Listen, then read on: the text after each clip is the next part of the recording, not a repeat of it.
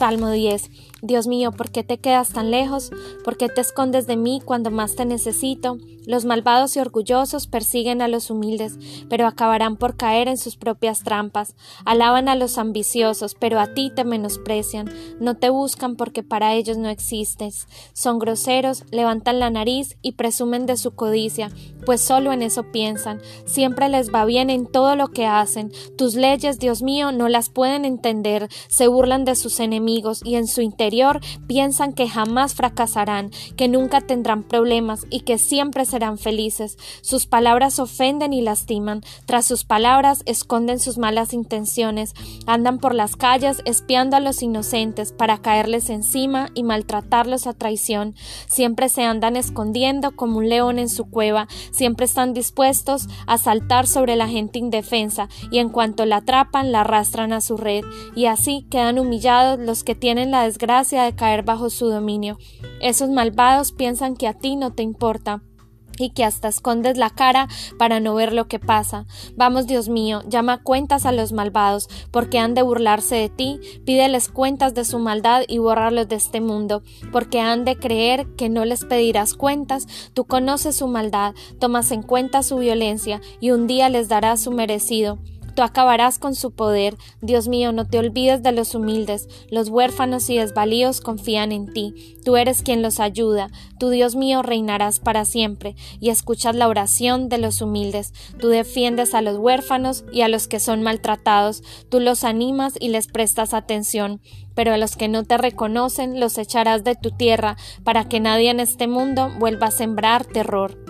David continúa contendiendo por victoria, presenta a Dios cada injusticia que ve y pide que se encargue de esos asuntos difíciles que se salen de sus manos.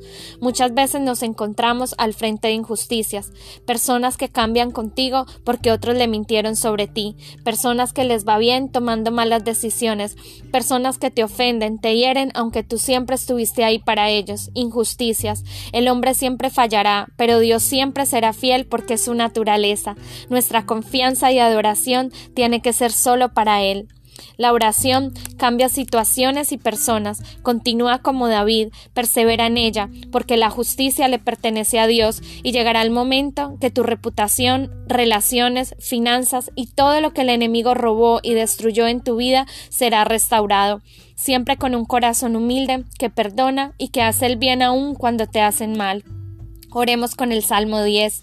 Hermoso Jesús, venimos a ti presentándote cada injusticia en nuestra vida. Hoy te pedimos tu gracia para perdonar personas y situaciones que sean difíciles de hacerlo. Solo tú puedes entendernos y ayudarnos a superar las injusticias en nuestra vida. Danos el valor para verlas como escalones a nuestra victoria.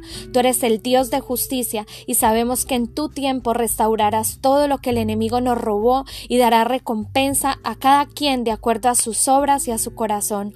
Hoy ponemos nuestra justicia en tus manos y te damos el control a ti para que hagas tu voluntad en nuestra vida. Ayúdanos a tener un corazón humilde que perdona, que confía en ti y que hace el bien aunque otros nos hagan el mal. Danos la sabiduría, revelación y conocimiento de ti para tomar buenas decisiones y no permitir ninguna raíz de injusticia, amargura, resentimiento. Perdónanos si hemos sido injustos con personas y situaciones. Cámbianos, límpianos y purifícanos con tu preciosa sangre. Restáuranos a través de tu perdón. Te amamos. Amén.